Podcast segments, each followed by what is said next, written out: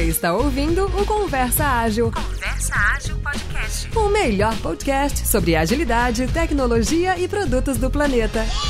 Este conteúdo é apoiado por PM3, a escola referência na educação em produtos digitais no Brasil. Aproveite o cupom Conversa10 para estudar nos cursos mais aprofundados e atuais da área de produto.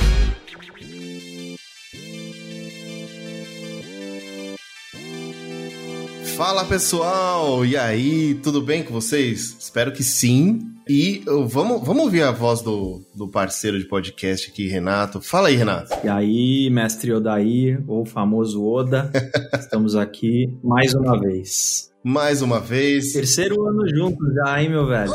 Terceiro ano juntos, cara. Já pode pedir música no Fantástico, né? Não sei se isso conta. E também a gente tem uma convidada aqui, a Bruna Bartosiak, que trabalha aí no time de produtos no TikTok. Fala aí, Bruna, tudo bem?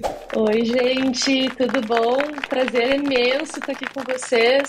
É uma honra participar desse papo aqui com vocês dois. Muito bom. E já para começar, queria perguntar aí, Bruna, quando alguém pergunta para você o que você faz, como que você explica? Como você conta para as pessoas o que você faz? Boa. Só vídeo? Só vídeo? Não.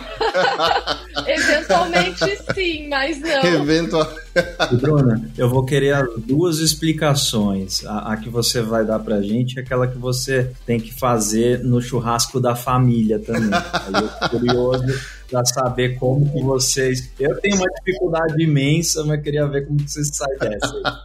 Enorme, né? Vamos, vamos então para os produteiros. Vamos começar com a explicação técnica. Eu faço parte da estrutura de TikTok mesmo, então eu trabalho com as equipes que desenvolvem a plataforma. E como vocês imaginam, o TikTok é uma plataforma bastante complexa e bastante ampla, ampla. Dentro das coisas que a gente tem para desenvolver, existe uma porção chamada Business Integrity, que é o que assegura a integridade do sistema, que a gente não tem riscos, que a gente não tem nenhum tipo de fraude, esse tipo de coisa. Eu sou gestora de produto e processo na, na, nesse setor de business integrity. Então tem uma série de coisas que tem aí por, por trás do, das cortinas que eu faço parte, trabalho com as equipes de desenvolvimento. Tem gente no mundo inteiro trabalhando nessa área. Aqui no Brasil somos uh, três pessoas só e é, é, bem interessante assim esse ambiente multicultural que a gente tem no TikTok.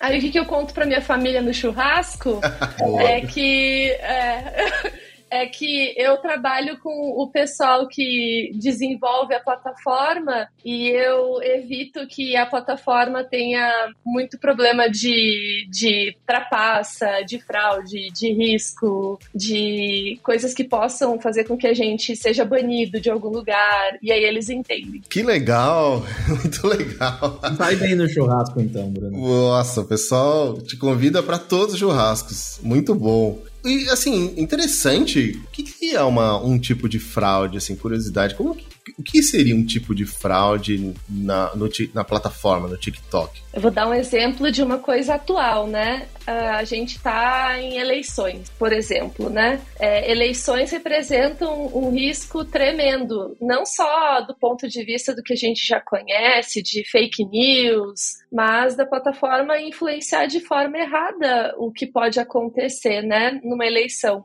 E isso é tratado de maneira global. Inclusive, na plataforma não pode ter anúncio eleitoral, né?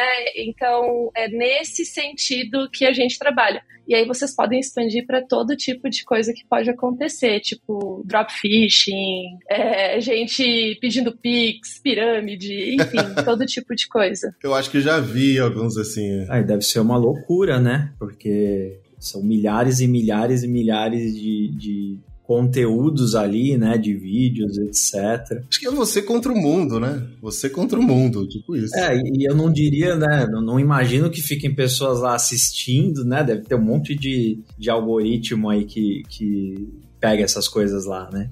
tem produtos internos dentro de Business Integrity que tratam desse tipo de coisa. E assim, é um universo gigantesco É muita coisa mesmo. Bom, eu não sei o quanto você pode abrir, Bruna, mas a gente fala de um universo assim de milhões assim, de pessoas é, praticamente no mundo inteiro, mas assim, com qual tamanho de universo a gente está lidando? Né? Deve ter bilhões de informações. Ali. Ah, eu não tenho dado quantificável sobre isso, mas com certeza é uma plataforma que está no mundo inteiro, né? A gente tem aí bilhões de usuários, e está dentro desse, dessa indústria que é a indústria de publicidade. Então, cada país, cada negócio tem as suas particularidades, então é bastante complexo mesmo. E como que, como que é enxergar isso como um produto, né? Uma plataforma, bom, um pedacinho de prevenção, riscos, fraudes, igual você comentou. Como que enxerga isso como produto? E a segunda pergunta, já entrando no nosso tema de hoje, como criar hipóteses é, validar hipóteses, né? Antes de falar de desvalidar. Como que valida hipótese numa área como, como essa, assim? Curiosidade mesmo. Eu acho que o processo que a gente segue, ele é bastante estruturado.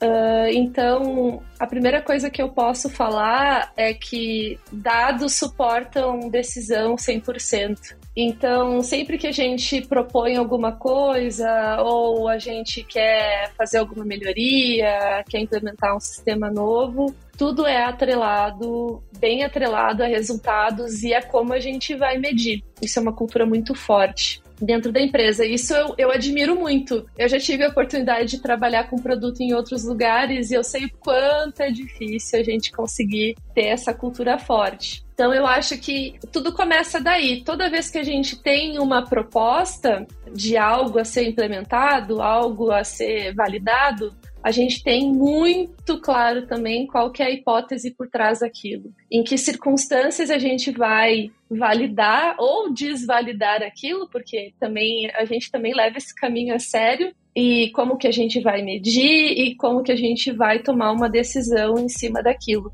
Então, é esse processo que é seguido. E aí dentro das, desse universo específico de integridade de negócio. Mas é assim para a plataforma inteira, eu acredito. É uma cultura muito forte na empresa. E, e partindo até do, da hipótese em si, né? É para trazer aqui para todo mundo, né? A gente está falando. Primeira, né? A gente tem que pensar no TikTok como uma, uma plataforma e, e, a gente pode falar que o TikTok ele é um produto por si só, ou, ou não, são N produtos agregados em uma plataforma. Como que a gente pode começar tratando assim, só para tentar puxar algum exemplo em seguida de hipótese com você? Ah, boa pergunta.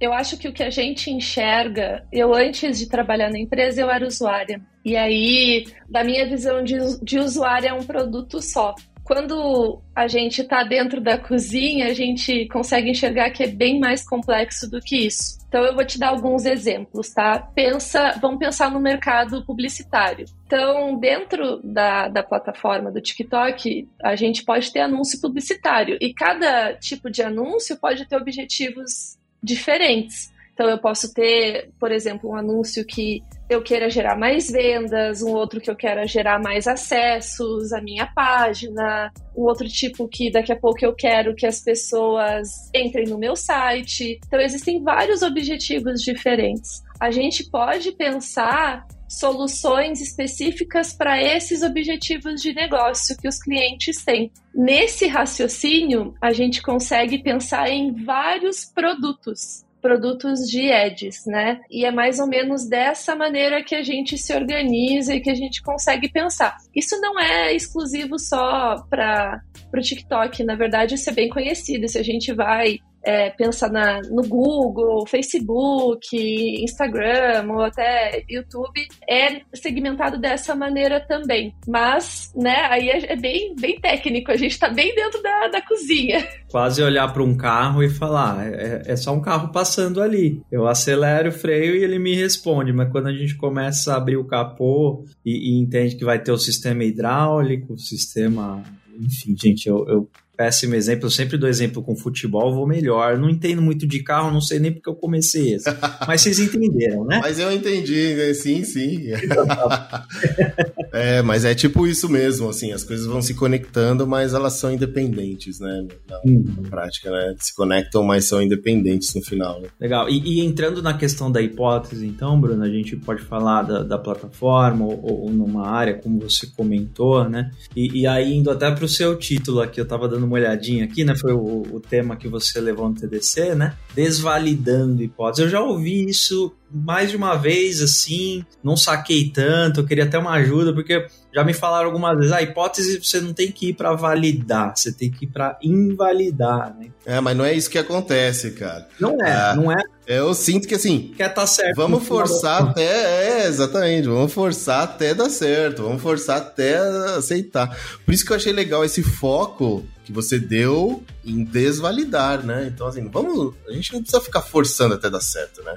É, tipo, colocando números ali para dar certo e tal. Enfim, achei legal esse foco. É, isso foi um insight que eu acabei tendo. Aliás, essa realidade de forçar e dessa pressão de tem que sair com alguma coisa do outro lado, então não necessariamente aprender algo, mas ter que entregar alguma coisa, se fizer sentido ou não, depois a gente resolve, é uma coisa que eu vivi muito. E eu realmente tive esse insight de fazer as coisas de uma maneira diferente, muito observando a realidade que eu tenho hoje aqui na, na empresa que eu tô. Então, é, falar assim, validar a hipótese já é muito problemático, né? Porque tu parte do pressuposto de que aquilo que tu tá fazendo tá certo. E na realidade, essa etapa do processo não é para isso, ela é para gerar algum tipo de aprendizado. Ah, voltando porque a gente já falou, né? Assim, a gente tem os dados, eu proponho alguma coisa, e aí eu, eu meço. É, a gente não faz isso, né? Alguém tem uma ideia,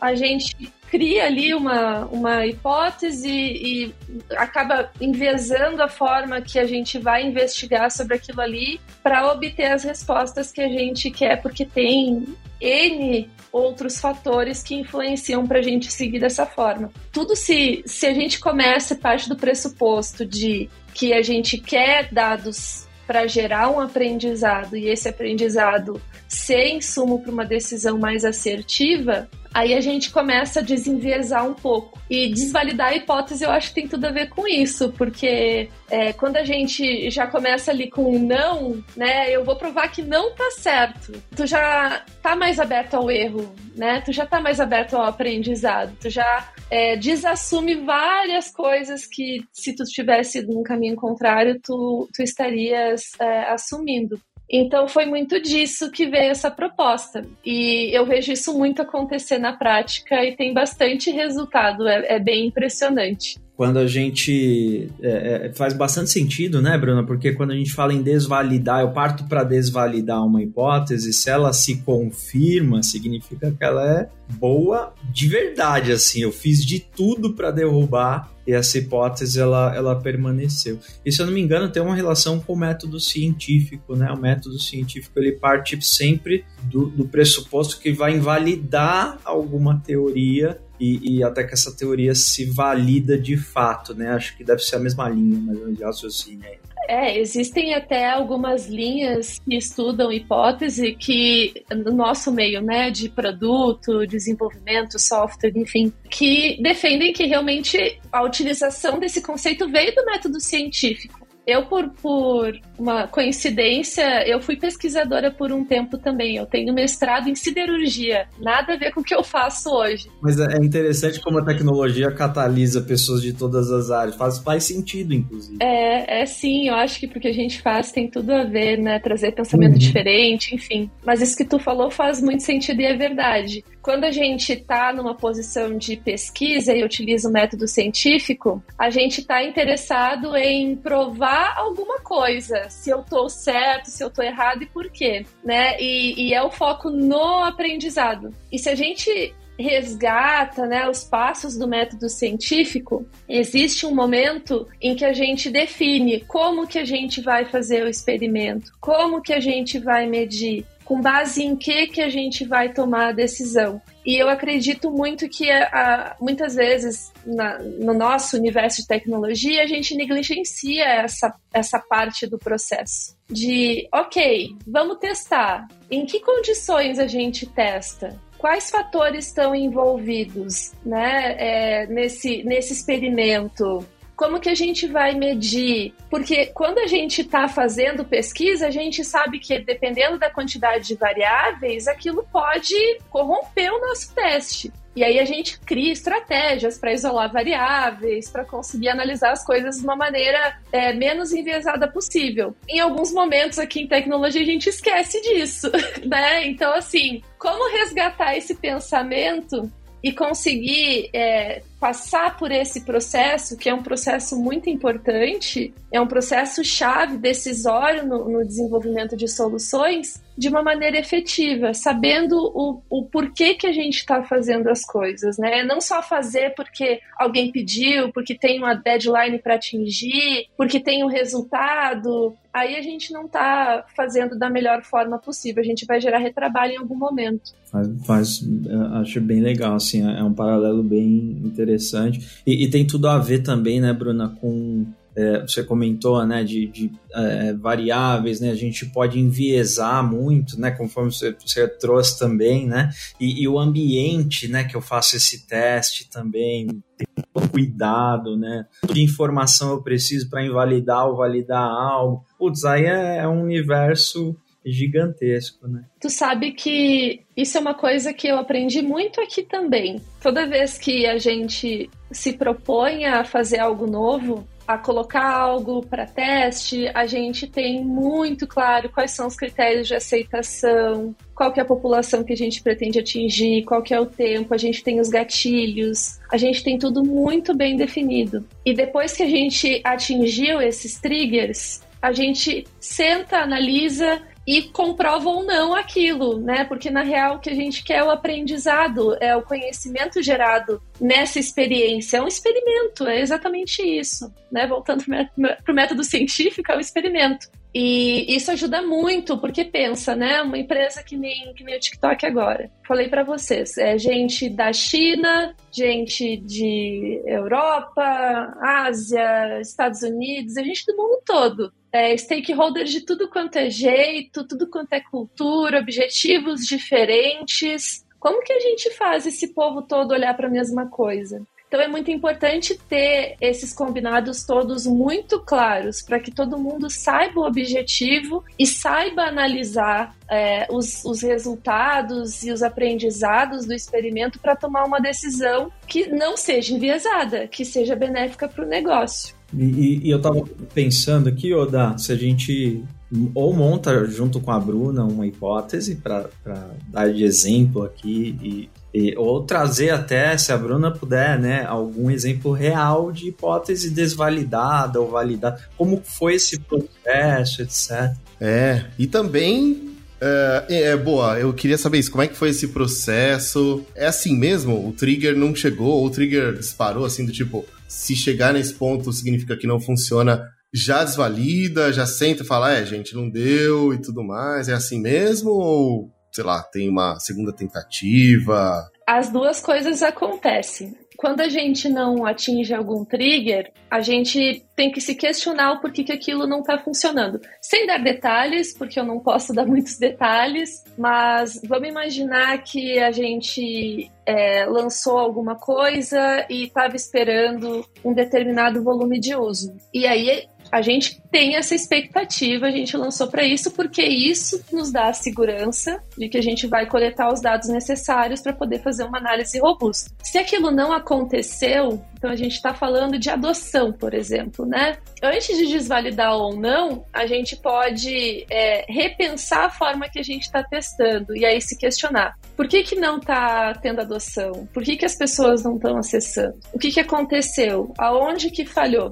Porque pode ser que, a, que essa falha no processo de testar, se a gente simplesmente considerar que isso já é o suficiente para desvalidar ou não algo, a gente não está analisando exatamente os dados que a gente quer. É, então a gente tem que repensar a estratégia. Agora, é, existem situações também em que é, a gente está atingindo o esperado com relação ao teste, cronograma e tudo mais, mas a gente já consegue é, identificar algumas tendências, né? Assim, olha, não está reduzindo determinado indicador que a gente achou que ia estar, tá, É, tem algum outro fator que possa estar influenciando? Sim ou não? Não, não tem. Hum, então, vamos, vamos parar os testes e já vamos analisar com o que a gente tem para tomar uma decisão. E isso tudo é muito rápido, muito rápido. Os ciclos que a gente, que eu vejo aqui dentro, são realmente muito rápidos e a tomada de decisão é, é sempre muito baseada no, no que a gente está vendo.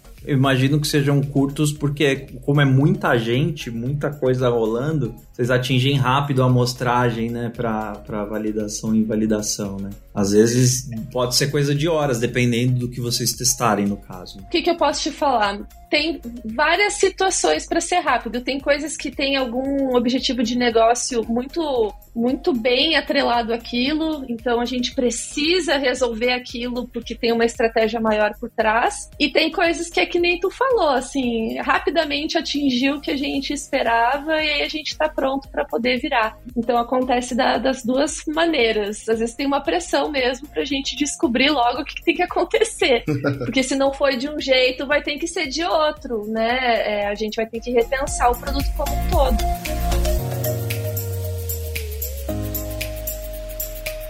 Boa, e se vamos fazer um teste aqui, se a gente, se você trabalhasse numa empresa chamada Conversa Ágil Corporation. Opa! Olha o Daí contratando a Bruna ao vivo aqui. para desvalidar nossas hipóteses, como seria? Não sei como vamos pagar, mas o Daí está fazendo agora. Ó, oh, mas deixa eu contar. Mano, conta que a gente teve algumas, né, durante a nossa trajetória. Exatamente, ó, vou contar uma, uma real, assim, uma hipótese real. E aí perguntando como você faria para desvalidar essa hipótese? Vamos lá. No começo da pandemia, eu, eu e Renato, a gente estava preparado para fazer gravações no estúdio. Então a gente estava preparado para ir no estúdio e a, a, pandemia começou e a gente já estava meio expert nas gravações remotas. Aí veio um estalo assim. Poxa, agora a gente consegue convidar mais pessoas, porque as pessoas vão estar em casa. A gente só precisa melhorar a forma com que a gente grava remotamente. Beleza. Aí a gente assinou ferramentas, fez alguns testes e tal. Aí a hipótese era a seguinte: se os ouvintes perceberem, durante a pandemia a gente criou uma temporada que foi focada um pouco na linha do empreendedorismo. A gente trouxe CEOs de empresas, a gente trouxe pessoas que de startups e tudo mais. Por quê? A nossa hipótese era de que isso ajudaria pessoas durante a pandemia que estavam em casa e por acaso queriam criar um negócio, queriam criar uma. Tinha uma ideia, estava em casa e falou, poxa, vou criar aqui o meu negócio próprio. Várias pessoas fizeram isso, não ouvintes, né? Pensando assim, né, na estatística, a gente sabe aí que houve aí a grande renúncia, né, que o pessoal comentou nos Estados Unidos, principalmente. Várias pessoas pediram demissão porque elas conseguiram encontrar outra coisa para fazer durante a pandemia que elas gostavam mais. E a gente teve essa hipótese. A gente lançando uma temporada com mais pessoas empreendedoras, a gente vai ajudar pessoas que estão pensando em, em abrir um negócio e tudo mais. Como a gente faria para desvalidar essa hipótese que a gente criou na nossa cabeça, assim? No fonte, nossa cabeça, foi isso. Legal. é, eu acho que o primeiro passo, a hipótese tu já tem ela clara na tua cabeça. Então, é, isso já é muito bom, porque já sei o que, que eu quero como objetivo, o que, que eu quero alcançar como objetivo, fazendo as coisas que eu estou fazendo. A segunda etapa que eu gosto muito de, de contar para as pessoas é, o que, que eu vou medir? Então, aqui no caso de vocês, né? O que, que, o que, que é possível de ser medido e o que faz sentido ser medido? É, o que a gente consegue medir é, é a audiência, né? Quantidade de pessoas que ouvem. Downloads, né? É, o número de downloads por episódio, né? Então, assim, a gente e, e, até aonde as pessoas param de ouvir o episódio também. Que é o engajamento, né? Então o episódio Exatamente. tem uma hora, as pessoas vão até 45, 50 minutos. Ou se às vezes o episódio não, não foi bom, as pessoas vão até metade, assim e tal. Isso a gente consegue medir. Downloads, engajamento e. O que mais, Renato? Tempo no, no vídeo, no áudio, no caso, né? E quantidade de downloads e quantidade de ouvintes únicos. Perfeito. Ah, isso. Porque uma pessoa pode fazer três downloads, por exemplo. Perfeito. Então você já tem uma lista de coisas que vocês já medem. Depois que a gente tem essa lista, o que, que a gente faz? A gente olha para a pergunta que a gente quer responder e responde de verdade se aquelas medidas que eu estou fazendo conseguem contribuir, são fatores. Lembra que eu falei do, dos fatores, né? Do,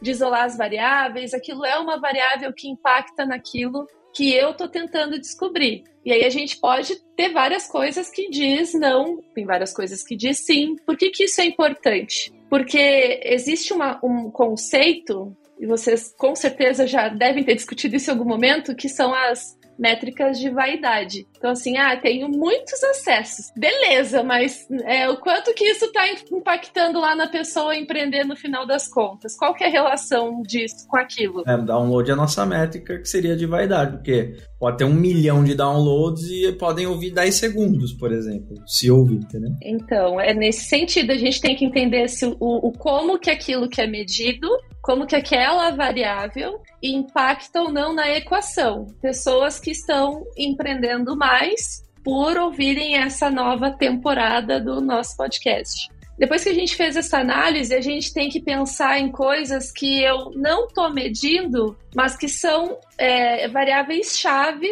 dentro daquilo que é a equação da hipótese. Então, no caso de vocês, o que, que poderia ser? Pessoas que realmente estão empreendendo. Existe alguma maneira da gente mensurar isso? A gente poderia perguntar por exemplo, no, no, no, durante o podcast, né? Ah, quem está empreendendo aí agora na pandemia, tipo, dá um like ou comenta, qualquer forma que vocês consigam pensar e mensurar essas coisas que estão faltando. Porque no final das contas, a gente está falando de uma equação. É o Alberto do científico. A gente está tentando encontrar uma equação com as variáveis as medidas que aquilo tem, a gente quer entender qual que é a influência, o peso de cada uma daquelas variáveis dentro da equação para a gente conseguir validar ou desvalidar aquela hipótese que a gente criou. Ou seja, né, eu, eu hoje eu não meço algo que eu gostaria de ou, ou entender, né, ou aprender, ou comprovar ou descomprovar, se é que isso existe, né? mas desvalidar.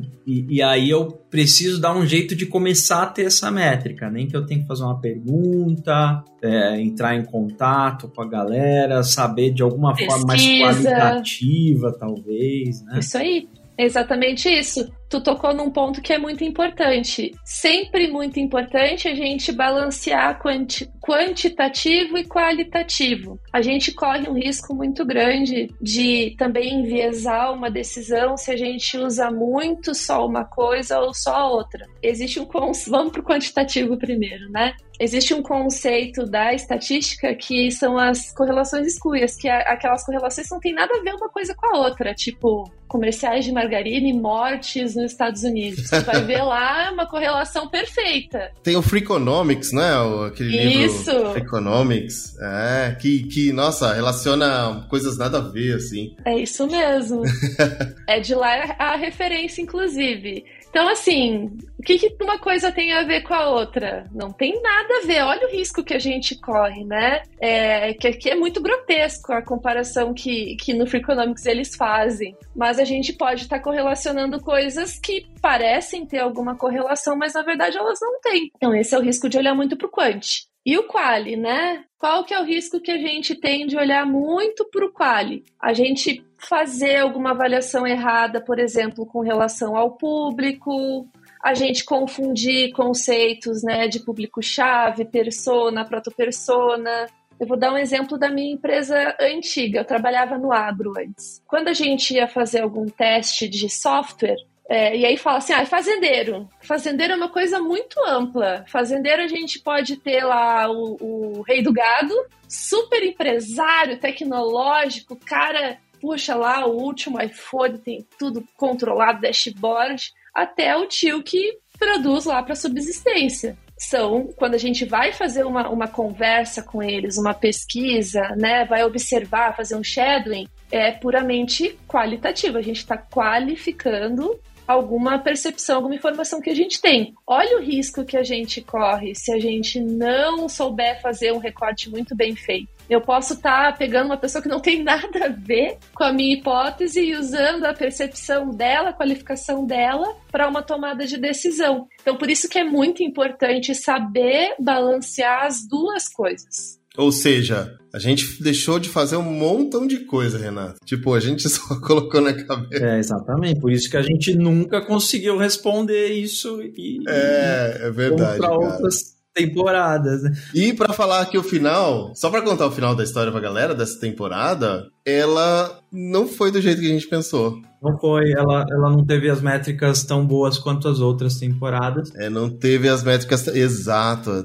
Ela teve menos. Embora os papos tenham sido incríveis, assim, né? A gente falou com. Nossa, cara, eu lembro até hoje da, da, da história. Paulo Silveira da Alura, foi. O Horácio Poblete, como ele vendeu a startup para o Reclame Aqui. Você lembra da história do chinelo, do cavalo e tal? O, o Horácio, né? É, cara, conversa a Tati também. Então, pô. E, e é importante, Yoda, que quando a, a Bruna traz todos esses elementos, parece que tudo tem um peso muito grande, assim. A hipótese, como eu vou medir e o público, né? Se eu errar em, em algum passo aqui, medir, mas não medir a coisa certa, ou não a quantidade certa, ou observar o público errado. Eu vou aprender ou achar que aprendi o que é bem pior, né? Achar que eu aprendi e vou tomar decisões equivocadas, né? É isso aí. E daí tu me perguntou no começo, né? Como que eu desvalidaria? Eu, na minha posição, né? Assim, primeira coisa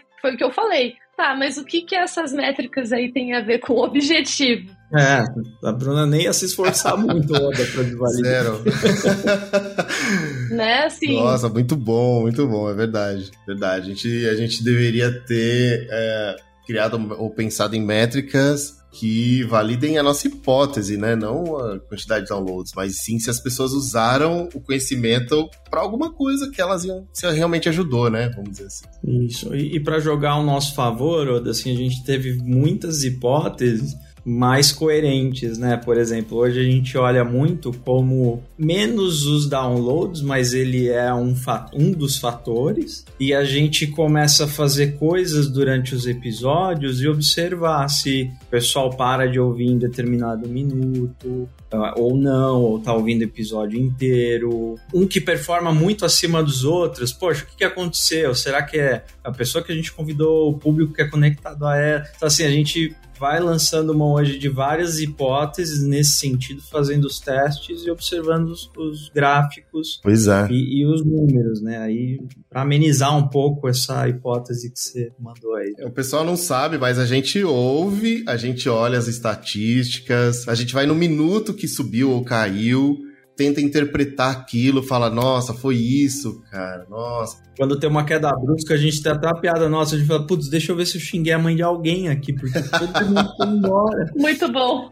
Exatamente. então, tem essas paradas. Assim. Mas vamos lá, eu quero, eu quero aproveitar que a gente está falando sobre isso, porque senão também vai parecer que eu tô plantando aqui um cenário de cinema que não existe, conto de fadas não consegui, né? Não, não, não entendi, medi o que não era. É, o que, que eu consigo concluir? Esse, na verdade, é o espírito da coisa. Então, assim, por mais que vocês. Vamos continuar no exemplo de vocês, né? Estava medindo outras coisas, não consegui entender o que está correlacionado, talvez a minha pesquisa não foi tão profunda. Quais foram os aprendizados do experimento? Porque é isso que conta no final não é atingir um resultado ou não, é a gente conseguir ter um aprendizado do experimento. E às vezes, o próprio ato de compor o experimento já é um aprendizado, porque daqui a pouco, para as próximas vezes que eu fazer, eu já vou fazer de uma maneira melhor. Então, assim, é, eu gosto muito de um conceito que tem lá no Management 3.0, não sei se vocês já viram, que é a matriz é, de celebração, Celebration Matrix. Eu acho que esse é o nome. Sim, sim. Celebration Grid, é muito bom. Cabe aqui. Então, assim, é, fiz, né? Sabia que, tava, que ia dar errado. Fiz sabendo que ia dar errado. então, assim, se, tu, se foi bem, eu não vou comemorar, porque, assim, foi um golpe de sorte. É, se deu errado, também eu não vou me punir, mas, mas né, pô, poderia ter evitado. É, se eu vou com uma coisa muito certeira também é, e dá errado, eu também não vou me punir, porque eu tô dentro do que é esperado, que é dar certo. Se der errado, pode ter sido uma, um golpe de azar aí do destino.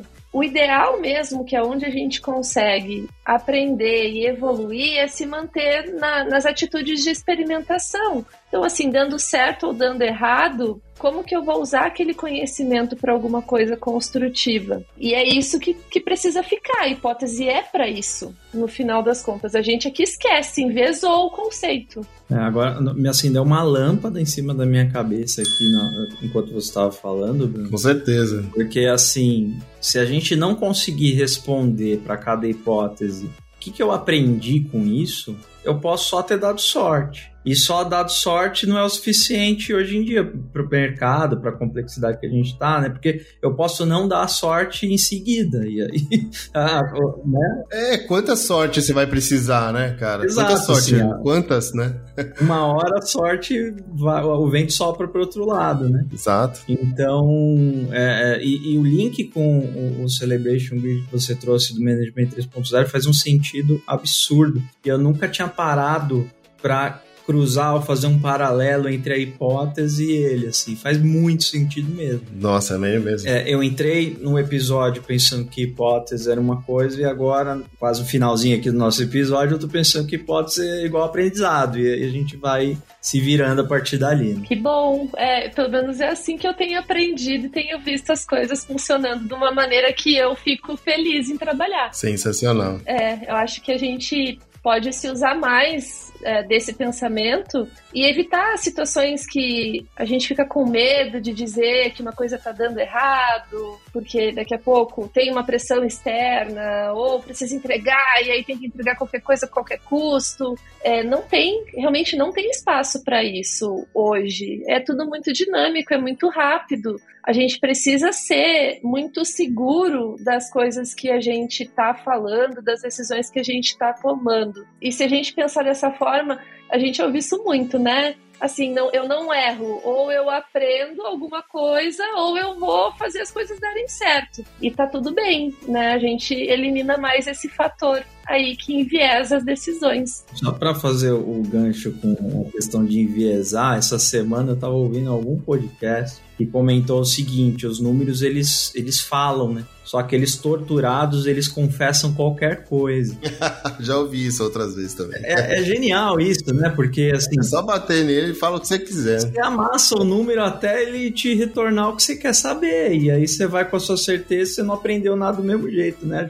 Bem interessante esse pensamento aí também. O que eu ia falar tem a ver com mais ou menos com isso que você falou, só que tem, é pelo viés do sentimento. Como lidar com o sentimento de frustração, de que não deu certo? Você falou do aprendizado, né? Tipo, eu, pessoalmente, eu fiquei. Não fiquei feliz, não, de ter visto que a temporada não foi do jeito que a gente pensou, assim, sabe? Eu fiquei um pouco chateado, falei, poxa vida, a gente fez um esforço bem bacana, as pessoas são fantásticas, as que, as que participaram, sabe? Só olhar lá todo mundo que participou da temporada de, de empreendedores. Mas talvez o nosso público estava procurando outro tipo de informação, ou o título não foi um título que, que chamou atenção, sabe? O que passou realmente, o que a gente conversou. Isso é uma coisa que eu acho que a gente aprendeu com você falando, cara. É, isso sim. Isso a gente aprendeu sobre o público. que o título é sobre o público sobre, sobre como que a gente expressa o que tá, a gente está conversando aqui só numa frase, no título. É, gente, tanto que o pessoal, acho que a gente já falou em outros episódios, a gente ouve umas três, quatro vezes o episódio antes de ir pro ar, justamente pra gente ouvir o que, que a gente falou, tentar colocar no título e tal. Mas olha quantas, quantas coisas vocês aprenderam, que votaram, e foram melhorias que foram provenientes dessa, desse experimento. Tu mesmo falou, a gente ajustou é, título, ajustou forma de comunicar, a gente entendeu melhor o público. É, isso tudo é resultado disso, desse experimento. Esses são aprendizados. É sobre isso que é trabalhar com hipóteses. É, porque às vezes também a gente acha que a nossa hipótese é algo super importante é o que vai trazer resultado. E aí, ao longo do experimento com esses resultados, a gente descobre outras coisas. Eu vou chutar aqui, daqui a pouco vocês descobriram que o engajamento de vocês é muito mais alto se vocês ajustarem, por exemplo, os títulos. Quando que vocês iam chegar a essa conclusão, Uhum. né? É, vocês poderiam ter partido já dessa hipótese, não foi, não foi o caso. Então é sobre esse ciclo, é sobre isso. E aí sempre usando as informações, os aprendizados para ir priorizando as coisas que a gente vai implementar logo em seguida. Porque o valor ele vem a partir do aprendizado, a gente descobre o que traz mais valor.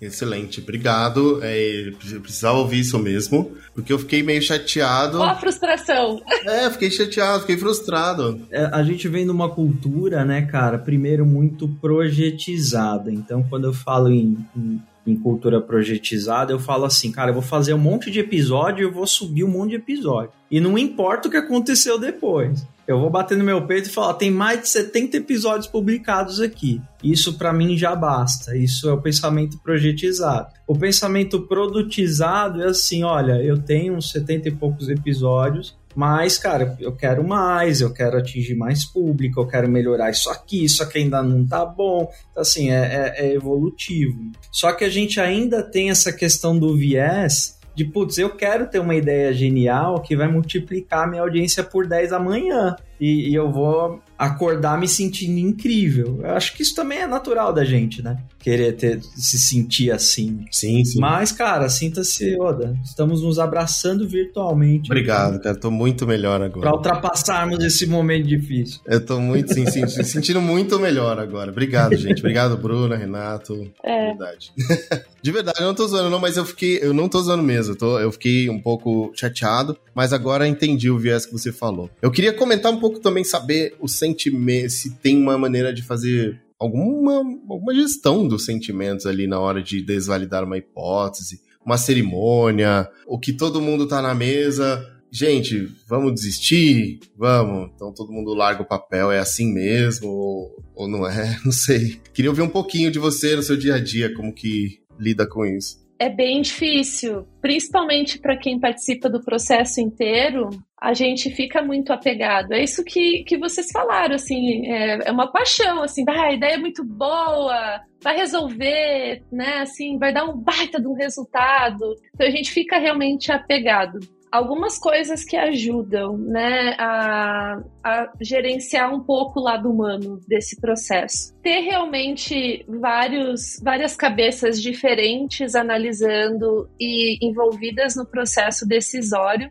Não necessariamente ter as pessoas, ter uma pessoa assim que, ah, sabe, é ela que vai tomar a decisão. Às vezes isso acontece é muito ruim ter que partir para esse ponto. Mas a gente conseguir ter várias pessoas que conseguiram acompanhar todo o processo e conseguem ter uma visão de ponta a ponta, não só de uma etapa. Isso eu vejo acontecer muito, né? Quando a gente coloca lá, vamos pensar na tríade tradicional de desenvolvimento de soluções. Sei lá, o design, o designer, o dev, o produto, de vez em quando ainda tem o analista de negócio. Então, assim, tá cada um olhando só para o seu quadrado. É muito difícil fazer com que essas pessoas olhem todas para a mesma coisa. Uma forma da gente driblar isso e diminuir um pouco as emoções é ter todo mundo envolvido no processo todo e sabendo tudo o que está acontecendo. Então, essa é uma, uma maneira. A outra maneira que eu acho muito uh, interessante também é sempre que for entrar em algum momento muito crítico, onde já está com os ânimos muito aflorados, né? Assim, tecnologia está muito enviesada para um lado, galera de produto muito para outro, ver assim que tem um favoritismo, são assim, opiniões muito fortes sobre o assunto, é, trazer alguma parte neutra para conduzir o processo. É, isso, principalmente para quem trabalha em empresa tradicional, olha que poder que tem às vezes trazer alguém que não está envolvido, é uma voz que não tem é, nenhum tipo de preconceito sobre o que está acontecendo. Isso ajuda bastante. Enfim, são as dicas que eu acho que, que eu vejo que funcionam. Fazem bastante sentido, inclusive. E eu traria para esse jogo, depois do nosso papo, também o Celebration Grid. Antes de falar, ó, não, não deu em nada. Vamos, peraí, ó. Antes, o que aprendemos, né? E, e qual decisão vamos tomar a partir de agora, né? Então, é, é, legal, assim, eu, eu curto muito, Bruno, esses episódios que eu entro pensando de uma forma e saio pensando de outra. esse é um grande motivador também nosso, meu e do Odair, né? A gente brinca que o Conversar também é um acelerador absurdo pra gente, porque o que a gente aprende em cada conversa aqui, olha, haja curso e haja bolsa, né, Oda? É verdade. tudo isso, né? verdade.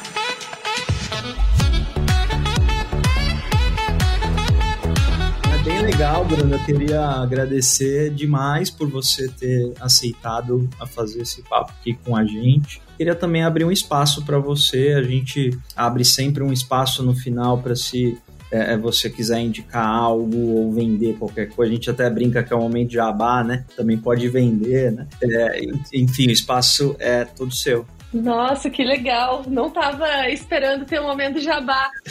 sabe, vocês sabem, né, que é, eu acho essa, essa disponibilidade assim de vocês de entrevistar é muito massa, é algo muito difícil e eu tenho certeza que a quantidade de conhecimento que vocês absorvem deve ser algo absurdo, assim, é, é, deve ser muito gratificante. Mas vamos lá. Uh, o que, que eu posso falar? Eu sou muito acessível, gente. Quem estiver ouvindo, quiser bater um papo, tiver com alguma dúvida, fica à vontade.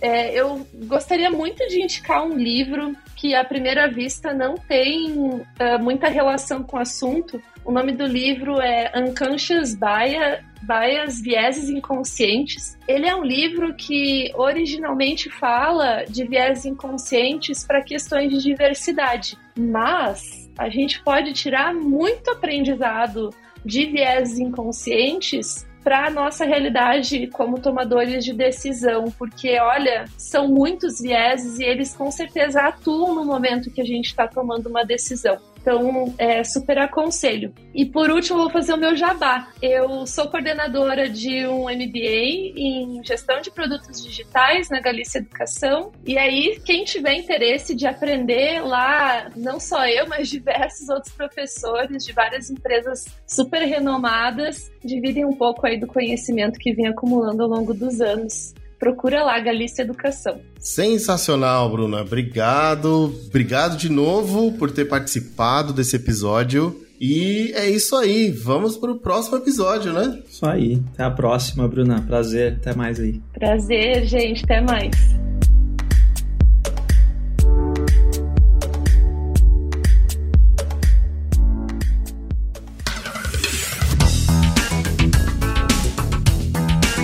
Você ouviu o Conversa Ágil. Conversa Ágil Podcast. Este episódio tem o apoio da PM3, a escola referência na educação em produtos digitais no Brasil. Aproveite o cupom Conversa 10 para estudar nos cursos mais aprofundados e atuais da área de produto. Bora elevar a barra e ser ainda mais ágil.